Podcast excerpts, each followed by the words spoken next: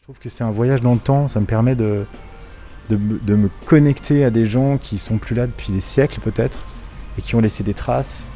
Et j'ai l'impression d'être dans la même pièce qu'eux, on partage un moment, il n'y a pas d'échange, et pourtant il y a un échange intense en fait entre nous. Vous êtes passé par la librairie. Vous avez fait l'acquisition de quelques livres choisis. En arrivant à la caisse, on a fait un brin de causette. On a jeté un coup d'œil à vos choix. On a rempli des sacs et on en a un peu vidé aussi. Voici par bribes quelques brèves de comptoir pas forcément littéraires. Bienvenue à Arles, librairie éphémère croisière. Vous écoutez Comptoir Caisse. Je m'appelle David, Bonjour David. je suis ravi d'être là. Vous êtes en vacances là? On est en vacances euh, quelques jours, ouais. on est parti une semaine euh, de Suisse, près de, près de Lausanne. On est venu en famille euh, passer euh, une semaine à Arles et ça nous fait le plus grand bien. ouais. Et puisqu'on est là, on est venu à cette euh, magnifique librairie. Et euh, je savais que ça allait me plaire et je suis pas déçu. Ouais.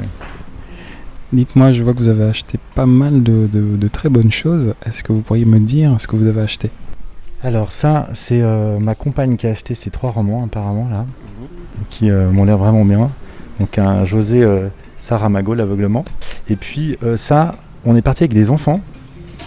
Et euh, ce qu'on aime bien faire, c'est leur raconter des histoires. Alors des fois, on les invente, mais c'est aussi bien de leur faire lire euh, ce que les autres auteurs ont écrit. Et, euh, et en fait, mon animal totem, c'est la baleine. Et quand j'ai vu que euh, il y avait un livre sur la, la baleine là, de Sepulveda en plus, je me suis dit, bon, ben, tiens, c'est l'occasion de partager ça avec les enfants.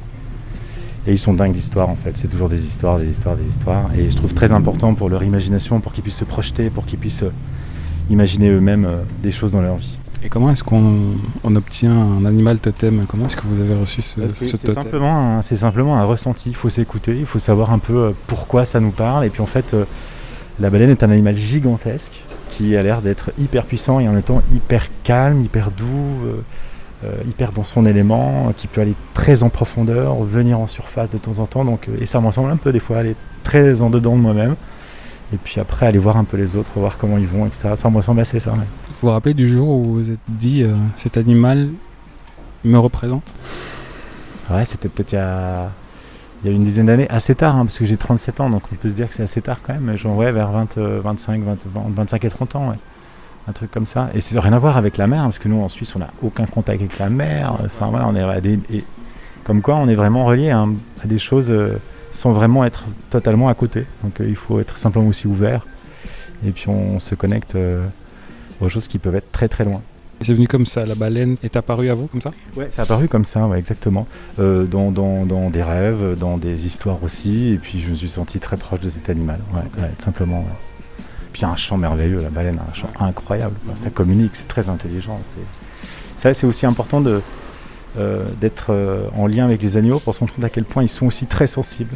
Sensibles comme nous, on peut être sensible, même au-delà parfois de nos perceptions de simples humains, parce que nous, notre réalité, c'est la réalité qu'on voit. Eux, c'est une réalité différente, faite d'autres sons, d'autres images, d'autres euh, rayons qui leur parviennent dans leurs yeux. Enfin, ouais, c'est tout un monde différent. On a cette prétention anthropocentrée euh, sur euh, hein, le monde tourne autour de nous, mais voilà, c'est aussi important d'avoir je trouve, d'être en lien avec un animal en particulier, c'est bien. Avec tous les animaux, c'est encore mieux évidemment. quoi. Donc voilà. C'est ça du coup votre, euh, vos lectures euh, écologiques qu'on peut voir ici euh, je me tape des lectures. alors là, j'ai vu que vous aviez un Elliot Coleman. hein, c'est un peu le patron euh, de, du maraîchage biologique sur petite surface. Alors, nous, avec ma compagne qui s'appelle Natacha, on est en train de se lancer un défi conséquent. C'est de d'accueillir des enfants. Euh, c'est de, de favoriser euh, des conditions optimales pour, la, euh, pour faire croître les enfants et les légumes dans les meilleures dispositions Enfants et légumes au même niveau. faire euh, venir des enfants dans un jardin, donc un jardin d'enfants, mais qui est un jardin aussi potager dans lequel on cultive des choses. C'est vrai qu'on dit jardin d'enfants. en fait. Et ouais, c'est ça. Mais pourquoi? Parce qu'en fait, la nature aide aussi l'enfant à s'élever. La nature aide l'enfant à avoir les pieds bien ancrés sur le sol et puis à se développer dans son environnement, ce qui est très important parce que nous, on a grandi, euh, on a eu la chance de grandir en campagne. Ensuite, on est parti en ville.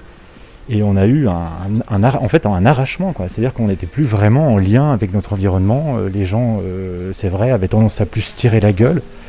Et du coup, la nature a ce potentiel de vous guérir, de vous soigner, c'est aussi le, c'est aussi l'idée de cultiver. On se cultive, on prend soin de soi, on se jardine, on jardine, et puis voilà. Donc les enfants viendraient. Donc c'est un, projet hein, qui, va voir le jour, mais Donc, euh, euh, accueillir les enfants, euh, vous savez, on parle beaucoup d'école en nature.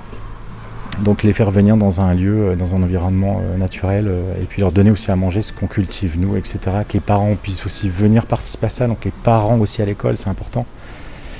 Et donc euh, entre Jean-Martin Fortier, Elliot Coleman, compagnie compagnie, c'est euh, toute une série de, de- de livres en ce moment que je me tape. ouais. C'est des fois très technique, mais euh, voilà, il faut savoir où on va aussi quand on se lance dans un projet comme ça. Quoi. Là, vous, du coup, vous avez acheté Vivre Autrement. Oui, parce qu'on s'intéresse aussi aux, aux autres manières de, de créer des communautés, euh, parce que euh, voilà, avoir toujours des hiérarchies, d'avoir toujours un système pyramidal très écrasant, euh, bah, crée quand même pas mal d'inconfort dans notre quotidien. Et nous, on n'avait plus envie d'être dépendants. Et on avait envie de s'associer à des gens qui avaient d'autres compétences, d'autres manières de voir, et euh, afin de, de créer un, un nouveau paradigme. On parle souvent de paradigme, c'est une nouvelle société en fait, hein, finalement. C'est juste ça, quoi. C'est juste ça. On a un enfant, donc. euh, Ça, vous avez, Bah vous ouais, avez il- envie de lui. elle est, elle est petite, ça a accéléré ce- ce- ce- cette transformation. Vous n'y allez pas par quatre chemins, quoi. C'est pas parce qu'il y a eu l'enfant que vous vous êtes dit on va créer une école, on va créer Ouais, un monde non. qui, qui- dans lequel il en. Vous aimeriez qu'il grandisse. Ouais, non, c'est vrai. Et puis ça date pas du Covid en fait, ça date de, de- de bien plus euh, longtemps.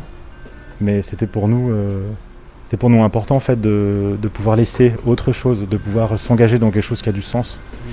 Et puis de modestement, euh, à notre échelle, faire quelque chose qui, qui puisse, qui puisse servir quoi. Parce que, parce que nous, autant avec ma compagne, on a travaillé dans des, dans des métiers qui étaient usants, euh, stressants, et puis qui rapportaient pas plus que ça en fait. Et là, euh, là, on est très heureux de prendre ce chemin quoi. Et puis de, et puis de faire euh, gambader notre petite fille là-dedans, ouais, ça serait super. ouais. Ouais, c'est- Donc pour vous, la, la lecture doit être synonyme de, de- d'action?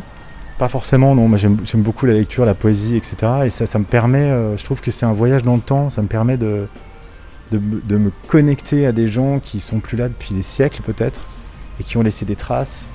Et j'ai l'impression d'être dans la même pièce qu'eux. On partage un moment. Il n'y a pas d'échange. Et pourtant, il y a un échange intense, en fait, entre nous. Quoi. Mhm. Par, par la lecture, par les mots. Les mots ont des sens différents selon celui qui les lit. Selon les époques aussi. Et selon les époques, exactement. Et franchement, c'est quelque chose qui, qui nous nourrit et, et on, et, on, et on en bouffe pas mal en ce moment. Et ça fait du bien, quoi. Ouais, ça fait du bien. Un endroit où on peut retrouver votre projet, il y a un site internet ou un. Non, pas encore. Il n'y a pas encore de site internet. Euh, si vous voulez euh, aller un peu plus loin, on a créé un podcast qui s'appelle Être humain. Podcast aussi, cool. Podcast aussi, ouais. Êtrehumain.me, êtrehumain.me. Et on invite des gens qui ont des euh, parcours de vie aussi dans le but de euh, cultiver le lien à soi, aux autres et à la planète. Et donc on a des gens euh, qui sont dans l'éducation, dans l'écologie, qui sont dans les soins, voilà. Et c'est des gens extraordinaires qui sont très peu mis en avant parce qu'ils sont discrets ces gens. Et, euh, et ça leur va bien aussi d'être discrets comme ça, quoi. Mais ça vaut la peine de leur, euh, voilà, de leur laisser un peu le micro comme vous le faites là maintenant, là, un peu euh, rencontrer des gens, je trouve ça vraiment super chouette. Est-ce que vous avez une- un petit conseil discret de lecture à nous, à nous révéler avant de partir? Oui, j'ai découvert, et c'est- presque, je ne sais pas comment j'ai mis autant de temps à découvrir ce bouquin, s'appelle le Yiking, je ne sais pas si vous avez entendu parler, c'est un très très vieux bouquin, on le date entre 3 et 4 000 ans, et c'est en fait euh, le grand livre des transformations, donc écrit euh, en Chine, et c'est un livre que l'on peut feuilleter de temps en temps quand on doit prendre des décisions et quand on doit aller de l'avant. Et moi, je l'ai feuilleté, enfin, j'ai pas compris comment il fallait l'utiliser en fait. Euh, Je, je pense, euh, il y, a eu- il y a eu plusieurs traductions. Il y a eu des gens qui sont, sont- qui se sont essayés un peu comme euh, c'était un peu du tarot, et en fait, c'est pas vraiment ça, c'est plus philosophique. Et il y a une nouvelle traduction d'un type qui s'appelle Cyril, je me souviens plus son nom de famille, que je vous conseille, qui est très clair. Il y a aussi des explications de texte dedans.